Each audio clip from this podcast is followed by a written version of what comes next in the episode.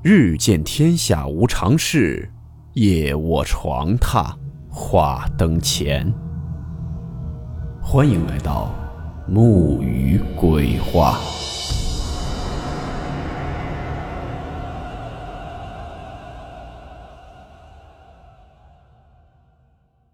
大家好，我是木鱼，好久不见了。今天的故事呢，来自网友小刘分享。故事名称：走不出的诡异山路。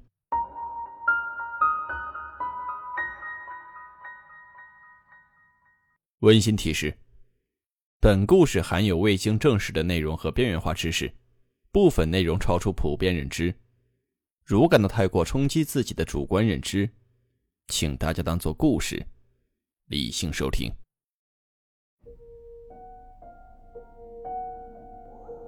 八卦阵是三国时期诸葛亮使用过的军事阵法，时至今日都无人能破。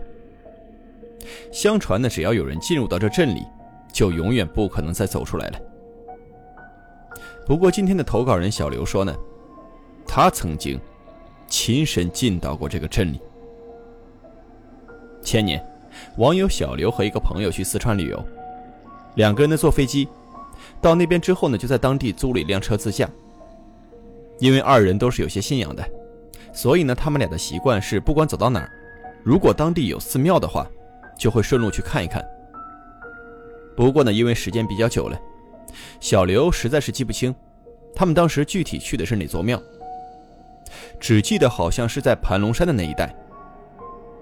当天上午出发，他们到达寺庙时呢，已经是下午接近傍晚了，在附近转了转，到庙里拜完，天已经黑了下来。当他们要离开的时候呢，门口有一个年纪比较大的僧人，叫住了他们，就问道：“说这时间比较晚了，两位施主呢要现在离开吗？”因为小刘和朋友呢已经早在市区订好了酒店，所以呢并没有考虑晚上在寺里留宿。那个僧人呢也就没再说什么，只是说下山的时候呢建议原路返回，哪条道来的就从哪条道回去。说完呢还送了他们俩一本寺里开过光的《金刚经》册。告别僧人，二人便直接开车下山了。下山的时候呢，是有两条路可以走的，一条是老路，也就是他们来的路，有点绕，也比较颠簸，路况不咋好，而且呢，路上还总是有一些摩托车、三轮车什么的。另一条呢，是一条新修的路，可能也是因为新路，所以走的人并不多。当时呢，因为时间比较晚，两个人急着赶回市区。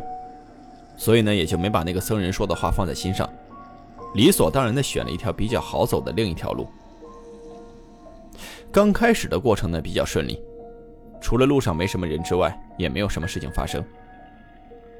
但是没过多久，这天上就开始淅淅沥沥的下了小雨，雨势不大，不影响行车。但因为阴天了，月亮被遮住以后呢，天一下子就变得阴暗了。大山的晚上还下着雨。尽管路上有路灯，不过这氛围还是挺瘆人的。可是谁都没想到，从这里开始，怪事就发生了。首先呢，是他们的行车导航，就像突然出了故障一样。虽然还在继续指路，但是导航里的那个女生开始断断续续，声音忽高忽低，就像是那种快没电的收音机发出来的声音。见此情景的，二人就把手机导航打开了，结果却发现这手机压根就没信号。无奈的他们只能看着路标，凭着感觉走。但是从这儿开始，两个人就开始在这路上兜圈子，也不知道开了多久，反正死活在山上是绕不出去了。两个女生遇到这种情况肯定害怕，也不敢停车，只能放慢了行车速度。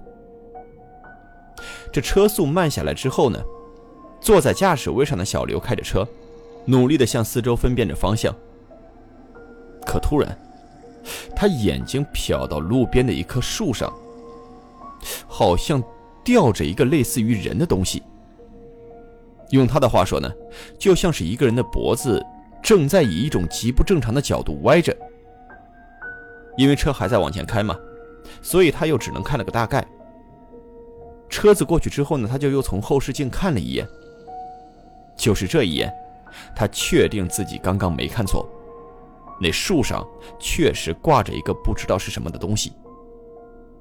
那一瞬间，鸡皮疙瘩就冒了起来。不过呢，小刘没敢跟朋友说，怕他知道了这情绪再一崩溃，那更完蛋了。小刘说，当时那种巨大的恐惧之下呢，他甚至都觉得他们两个肯定要交代在这儿了。于是，在这种状况下，他脑子里就开始胡思乱想，过往的一切就在眼前，像放电影一样的一幕一幕闪过。突然，他猛地想起来，今天不是在庙里收到过一本《金刚经》吗？于是就赶紧问朋友那本书放在哪儿了。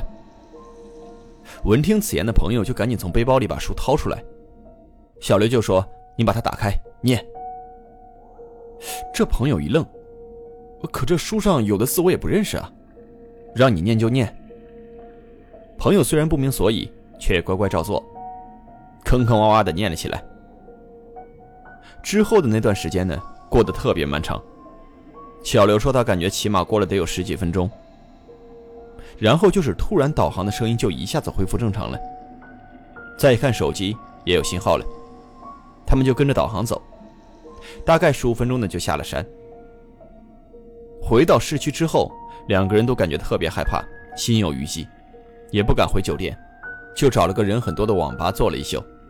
第二天太阳出来之后呢，两个人找了个早餐店，吃完饭之后才感觉好了点。二人聊起这件事儿，小刘觉得这个事儿有必要去庙里问一问。然后两个人上午就开着车又去了那个庙。进庙之后呢，就找到了昨天那个僧人。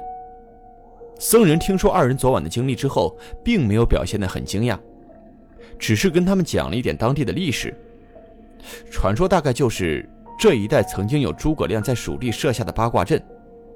过去呢，两军交战，有很多很多人进去之后呢，要么被伏击袭击，要么就活活的被渴死饿死，反正没有一个活着走出来的。所以呢，这个地方磁场什么的都很乱，而且据说新修的那条路。有一段正好就在这个镇的边上。反正听完这个故事，真不敢想象，你说当时进入那个镇中的人，他有多绝望啊！